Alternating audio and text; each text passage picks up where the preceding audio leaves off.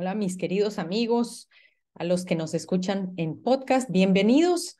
El tema de hoy es 12 pruebas que comprueban que somos la última generación de los últimos tiempos. La prueba número uno, vamos a poner a prueba cada una de las cosas que decía la palabra. Y la prueba número uno nos habla del renacimiento del Estado de Israel en un solo día. En 1947 se vota en la ONU y en 1948, el 14 de mayo, nace y vuelve a renacer el Estado de Israel. Eso había estado profetizado en Isaías 66, 8, en donde decía, ¿quién oyó cosa semejante? ¿Quién vio tal cosa? ¿Concebirá la tierra en un día? ¿Nacerá una nación de una sola vez? Pues en cuanto Sión estuvo de parto, dio a luz sus hijos. Ezequiel también lo había profetizado. En Ezequiel 37, 13 al 14 dice, y sabréis que yo soy Jehová cuando abra vuestros sepulcros y os saque de vuestras sepulturas, pueblo mío. Pondré mi espíritu en vosotros y viviréis, y os estableceré en vuestra tierra y sabréis que yo, Jehová, lo dije y lo hice, dice Jehová. Y luego continúa y, y le dice el Señor al profeta, luego me dijo, hijo de hombre, todos estos huesos son la casa de Israel.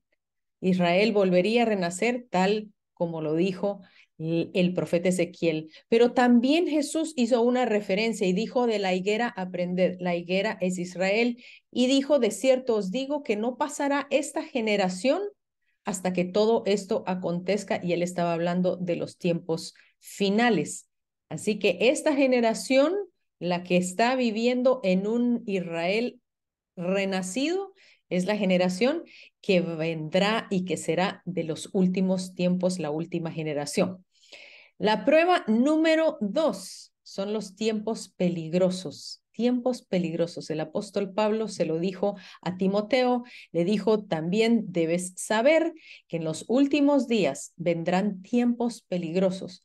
La palabra peligroso significa reducir la fuerza, significa un tiempo difícil, significa un tiempo furioso y significan también tiempos en donde se va a bajar como a un vacío. Esos son los tiempos que él dijo serían los últimos tiempos. El número tres, la prueba número tres es la prueba del carácter, el carácter del hombre que va a estar durante este tiempo. Y él continúa diciéndolo a Timoteo, el apóstol Pablo, en los últimos días habrá hombres amadores de sí mismos, avaros, vanidosos, soberbios, blasfemos, desobedientes a los padres, ingratos, impíos. Continúa, sin afecto natural, implacables, calumniadores, sin templanza, crueles, enemigo de lo bueno. Cuando habla de eh, sin afecto natural, nos hace pensar en que por naturaleza somos inclinados a estar a favor de la vida. Por naturaleza deberíamos de estar inclinados a favor o en contra más bien de la injusticia. Eh, ese afecto natural se ha perdido. Ahora la muerte es abrazada, la teología de la muerte, Morir es un derecho, la eutanasia, el aborto. Eso es a lo que se refería el apóstol Pablo de una generación que no tiene afecto natural. Y continúa, dice, serán traidores, impetuosos, engreídos, amadores de los deleites más que a Dios. La prueba número cuatro es la sexualización y el entretenimiento como prioridad de la sociedad. En Lucas 17, 28, el Señor hablaba acerca de los últimos tiempos. Estas fueron palabras del mismo Jesús. Y él decía, asimismo, como sucedió en los días de Lot, cuando comían, bebían, compraban, vendían, plantaban, edificaban. Esta es una sociedad que era bastante próspera. Y dice, pero en el día en que Lot salió de Sodoma, llovió del cielo fuego y azufre y los destruyó a todos. Así será el día en que el Hijo del Hombre se manifieste. Él dijo, Lot estaba viviendo en una sociedad donde había abundancia de comida, donde había abundancia de bebida, se compraba, se vendía, se plantaba, se edificaba. Y no solamente eran placeres sexuales, sino también lo dice en Ezequiel 16, cuál era, cuál era el pecado de ese tiempo. Como dijo Jesús, será como en los días de Lot. ¿Cómo fue en los días de Lot? Ezequiel 16, 49 dice, esta fue la maldad de Sodoma, tu hermana. Y hace, eh, hace un recuento de tres pecados. Dice orgullo, pan de sobra y abundancia de ocio tuvieron ella y sus hijas, y no fortaleció la mano del afligido y del necesitado. Cuarto pecado, se llenaron de orgullo e hicieron abominación delante de mí, y cuando lo vi, las quité. Es impresionante que las enfermedades de esta época están más relacionadas con el exceso y no porque no hay abundancia. Aquí eh, tenemos una abundancia de orgullo, de pan y también de ocio. Y las enfermedades que tenemos por el exceso, podemos verlas entre la diabetes, la presión alta, el sobrepeso, eh, la efisema, alcoholismo, drogadicción. Somos una sociedad que tenemos en abundancia y aún así dice que Sodoma no fortalecía la mano del afligido y del necesitado. En Romanos 1.28 habla de esta generación o de la generación que se olvida de Dios. Recuerde que a Dios se le empezó a sacar desde, desde, los, desde las escuelas, se le empezó a sacar del gobierno. Y Dios da una pauta de lo que sucede cuando esta sociedad rechaza y no tiene en cuenta a Dios. Dice Romanos 1.28, como ellos no quisieron tener en cuenta a Dios, Dios los entregó a una mente depravada para hacer cosas que no deben están atestados de toda injusticia, fornicación, perversidad, avaricia, maldad, llenos de envidia, homicidios, contiendas, engaños y perversidades. Lo que antes creíamos como una perversidad, hoy se, se manifiesta como un derecho, como un derecho a la vida, como un derecho a, al derecho del niño, defendamos los derechos humanos, Ahora esto se vende, se vende como que fuera, eh, eh, se vende, este engaño se vende como que fuera algo normal cuando la Biblia lo habla de perversidad, pero usted sabe que en la medida en que el gobierno eh,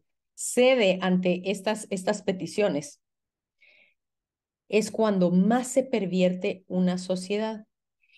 Y le voy a leer algo que es bastante impactante. Dice, el Estado debe declarar al niño, escuche, al niño como el tesoro más valioso de la comunidad, siempre y cuando la percepción sea que el gobierno trabaja en beneficio del niño, la gente aceptará casi toda restricción de libertad y casi toda depravación. Esto lo dijo Adolfo Hitler. Luego continúa Romanos 1, 28 y 29. Dice, son murmuradores, calumniadores, enemigos de Dios, injuriosos, soberbios, vanidosos, inventores de males, desobedientes a los padres, necios, desleales, sin afecto natural, implacables, sin misericordia.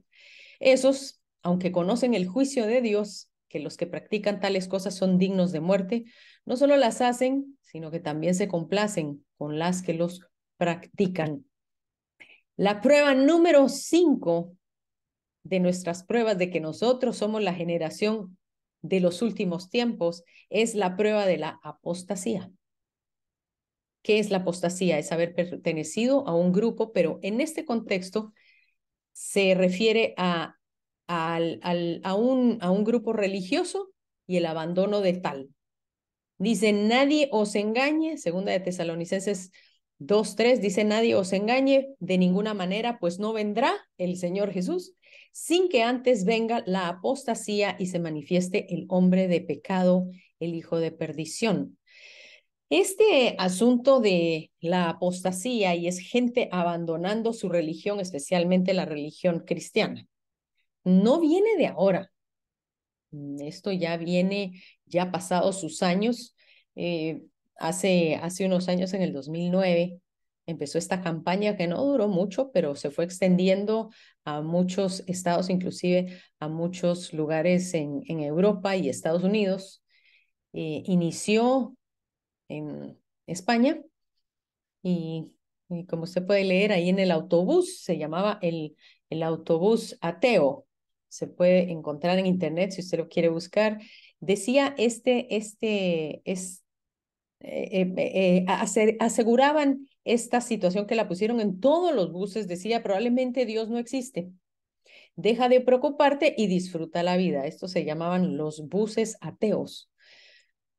Nada más les permitieron usar los buses públicos, los autobuses públicos, si incluían la palabra probablemente, porque lo que primero querían escribir era Dios no existe, deja de preocuparte y disfruta la vida.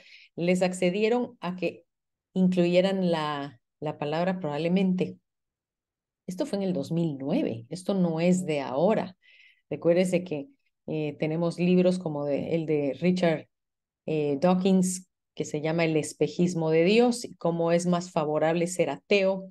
Pero desde 1962, cuando se prohibió la oración y hablar de Dios en las escuelas, hemos visto un declive en lo que es no solo la sociedad, sino también la asistencia o la pertenencia a cualquier grupo religioso. En 1962 fue que se prohibió la, la oración especialmente en los Estados Unidos, y en 1988 en Canadá. Ahora vea esto, qué interesante, porque 1 Timoteo 4.1 dice, pero el Espíritu dice claramente que en los últimos tiempos algunos apostatarán de la fe, o se apartarán de la fe o abandonarán la fe, escuchando a espíritus engañadores y a doctrinas de demonios, de hipócritas y mentirosos cuya conciencia está cauterizada, de personas menores de 30 años, una de cada tres afirman que asisten menos a la iglesia de lo que lo hacían antes de la pandemia. Una de cada tres personas ya no asiste a la iglesia. Vea esta, eh, esta encuesta. En 1940, el 73% de los adultos se reconocían como miembros de una denominación religiosa. En el 2020, el 47% solamente de adultos se consideraban miembros de una denominación, del 73% en 1940 al 47% en el 2020. También hay una gran disminución en 60 años de religión en los Estados Unidos. Puede ver que, que quizá hubo un poco de auge saliendo de la recesión, saliendo de la de la, de la Segunda Guerra Mundial se puede ver una inclinación donde la persona empezó a buscar de Dios y luego ya empieza un declive justo cuando se empieza a prohibir eh, la lectura o la oración en las escuelas públicas alrededor de los años 1960, pero también empieza un declive a partir del renacimiento de Israel. Y el Señor dijo, esa es la generación que va a ver todo esto desde el renacimiento de Israel, la apostasía, el abandono de la iglesia y de la fe. Esto es un estimado de cristianos en Nueva Zelanda. Mira, vea qué, qué, qué interesante. Eh, del 70% en 1990, hay un estimado que para el 2040 solamente menos del 15% de neozelandeses se considerarán como cristianos. Del 70% en 1990 a menos del 15% en el 2040. La prueba número 6 es la prueba del aceleramiento y el aumento de la ciencia y el conocimiento. Y esto lo dijo el profeta Daniel en Daniel 12:4. Pero tú, Daniel, cierra las palabras y sella el libro hasta el tiempo del fin. Muchos correrán de aquí para allá y la ciencia aumentará. La ciencia aumentará. Sabemos que con la inteligencia artificial, muchas de las cosas que estaban escritas en la Biblia que eran imposibles, ahora son posibles y esta es la generación que tiene a su disponibilidad lograr todo aquello que habla la Biblia, especialmente en el libro de Apocalipsis. Y dice, pero tú en, en, en la Biblia Dios habla hoy, me gustó esta versión, dice, pero tú, Daniel, guarda estas cosas en secreto y sella el libro hasta el tiempo del fin. Mucha gente andará de acá para allá buscando aumentar sus conocimientos. Somos una sociedad que tiene más conocimiento que cualquiera sociedad anterior. Tenemos a, nuestro, a nuestra disposición toda la información que deseamos e inclusive la que no queremos. La número siete es la prueba y el aumento del aumento de la maldad y de la insurrección o la anarquía, la gente sin ley. Eso habrá un aumento en esa maldad y en la gente que no quiere seguir las reglas. Miren Mateo 24, el Señor mismo, cuando se le preguntó sobre los últimos días, él lo dijo, Mateo 24, 7 y 9, se levantará nación contra nación, reino contra reino, entonces os entregarán a tribulación y os matarán y seréis odiados por todos por causa de mi nombre. Habrá un aumento de la maldad, habrá un aumento entre los conflictos. Y también en Lucas nos lo dice el Señor, en Lucas 17, 26, dijo que como en los días, fue en los días de Noé, así también serán los días del Hijo del Hombre. Jesús estaba hablando de los últimos días, pero ¿cómo fueron los días de Noé? Y es justo lo que estamos hablando, el aumento de la maldad. Génesis, si vamos a Génesis 6, 5 y, y el 7, podemos darnos cuenta cómo era en los días de Noé. Y dio Jehová que la maldad de los hombres era mucha en la tierra y que todo designio de los pensamientos de su corazón solo era de continuo mal. Por eso dijo Jehová, borraré de la faz de la tierra a los hombres que he creado. Todo era de continuo mal. Así será en los últimos tiempos, decía el Señor Jesús. La prueba número ocho es el enfriamiento del, del amor de tanta maldad. La maldad se va a multiplicar a tal forma que el amor de muchos, dice la palabra en Mateo 11, se va a enfriar. Dice, muchos falsos profetas se levantarán y engañarán a muchos y por haberse multiplicado la maldad, el amor de muchos se enfriará. Y no es solo porque se haya multiplicado la maldad per se, porque maldad siempre ha habido, es que ahora tenemos un acceso a las cosas buenas pero también a las cosas malas. Tenemos tanta mala noticia que de alguna forma nos va cauterizando o nos va acostumbrando al dolor de la noticia, nos va acostumbrando al constante dolor de otros y llegamos a un punto en donde nos enfriamos, nuestro amor se vuelve indiferente. Eh, es, mm, preferimos tener un video de un accidente que dejar el celular y salir a socorrer a la persona que lo está teniendo. Mm, así que en Mateo 24 le dijo Jesús, el amor de muchos se iba a enfriar. Número nueve, la prueba del gobierno mundial. Y sabemos que, que esto ya se ha dado, ya está establecido. Sabemos que hay dos entidades fuertes que están empujando estas, estas doctrinas y todo este movimiento. Una es el Foro Económico Mundial con su Agenda 2030 y también las Naciones Unidas, em, perdón, las Naciones Unidas con la Agenda 2030 y el Foro Económico Mundial que tiene la Agenda del Gran Reseteo. Pero el libro de los Salmos habla acerca de eso. Y Dios les contesta acerca de todo lo que piensan las personas que se quieren levantar eh, en contra de Él. Dice, ¿por qué se amotinan las gentes y los pueblos y piensan cosas vanas? Se levantarán los reyes de la tierra y los príncipes conspirarán contra Jehová y contra su ungido, diciendo, rompamos sus ligaduras y echemos de nosotros sus cuerdas. El que mora en los cielos se reirá, el Señor se burlará de ellos. Número 10, la prueba de la gente, de los creyentes negando el poder del Espíritu. Aquí estamos hablando que no estamos no estamos incluyendo personas seculares, estamos hablando de una iglesia que ha perdido o ha negado el poder del Espíritu Santo. Dice segunda de Timoteo 3:5, en los últimos días tendrán estas personas apariencia de piedad, pero negarán la eficacia de ella. A eso se evita, los decía Pablo a su pupilo Timoteo. Número 11, la prueba de un solo sistema bancario para toda transacción. Esto era imposible hace 10 años. Era imposible.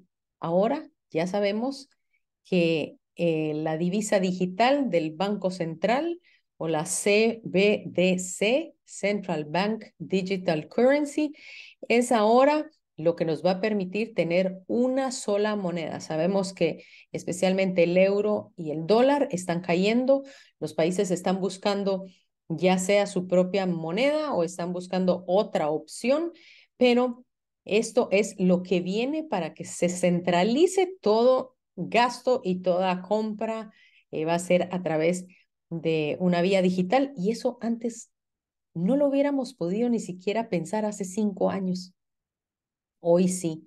Y esto está escrito en Apocalipsis 13, 17. Dice que, que la bestia, el sistema de la bestia, ninguno podría comprar ni vender sino el que tuviese la marca o el nombre de la bestia o el número de su nombre. ¿Dónde?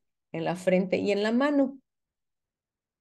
Y vea qué interesante, porque ahora todo, todo es con reconocimiento facial. Recuérdense que cuando Juan vio todo esto en el Apocalipsis sucediendo, él no tenía una forma o algo de referencia y lo que él escribió fue que todo iba a estar ese número o ese nombre en la frente o en la mano y ahora tenemos todo el reconocimiento facial. Por medio de esto podemos acceder a todo en línea y también está ahora el sistema de poder acceder no solo em, a un aeropuerto con reconocimiento facial, sino también pagar con la mano ya en Estados Unidos está implementado, en China está en todo el país. Usted puede pagar con su mano, tal como lo decía que lo haría la última generación de los últimos tiempos. Vea qué, qué interesante, porque esta fue la propuesta del Foro Económico Mundial en el 2021. En el 2021 usted puede acceder a la página del Foro Económico Mundial y puede darse cuenta que ahora la sociedad está empujando para que toda nuestra identidad sea digitalizada. En el sistema de salud, los servicios financieros, la alimentación y sostenibilidad, los viajes y desplazamientos, para respuesta humanitaria, para el comercio electrónico, para que usted pueda realizar sus transacciones comerciales, para las plataformas sociales, que usted pueda acceder a través de su identidad digital lo que me hace pensar que quien no la tenga no puede acceder a ellas. Un gobierno electrónico para que los ciudadanos puedan acceder a servicios, declarar impuestos, votar e inclusive cobrar prestaciones. También el área de la telecomunicación para los usuarios posean y utilicen dispositivos para que los proveedores de servicios controlen los dispositivos y los datos en la red. ¿Qué datos? Los suyos lógicamente, y luego también servirá para las ciudades inteligentes, que son las ciudades que por ahorita se llaman inteligentes, pero son ciudades de 15 minutos donde las personas no podrán desplazarse a más de 15 minutos a su alrededor. Y aquí dice para controlar los dispositivos y sensores que transmiten datos como el consumo de energía. Si usted consume más energía, a usted se le va a aplicar un, un, un castigo ya sea al no poder acceder a sus cuentas bancarias, pero también dice para monitorear la calidad del aire y la congestión del tráfico, que creo que eso va a ser lo menor de lo que ellos van a lograr alcanzar con toda esta identidad digital. Y la número 12 es la prueba de los burladores dudando de su regreso. Entre más nos acercamos al regreso del Señor Jesús, habrán más y más burladores que dirán, como dice segunda de Pedro 3, del 3 y 4, dice, sobre todo, tengan esto en cuenta, esta es la versión Dios habla hoy, que en los últimos días vendrá gente que vivirá de acuerdo con sus propios malos deseos y que en son de burla preguntará, ¿qué pasó con la promesa de que Cristo iba a volver? Ya murieron nuestros padres y todo sigue igual desde que el mundo fue creado será una, una generación que no solamente dudará del regreso de Cristo, se burlará del regreso de Cristo, pero el mismo Jesús en Lucas 21 nos dijo algo para motivarnos. Dice, cuando todo esto comience a suceder, enderecense y levanten la cabeza porque ya saben que está muy cerca la hora en que Dios los liberará. Así que amigos, con esto, las 12 pruebas de que somos la generación de los últimos tiempos, ya sabe que puede acompañarnos en el canal de Telegram, Michelle Ponciano, también en el canal de YouTube y por supuesto en podcast para escuchar los mensajes. Que Dios los bendiga y nos vemos hasta pronto.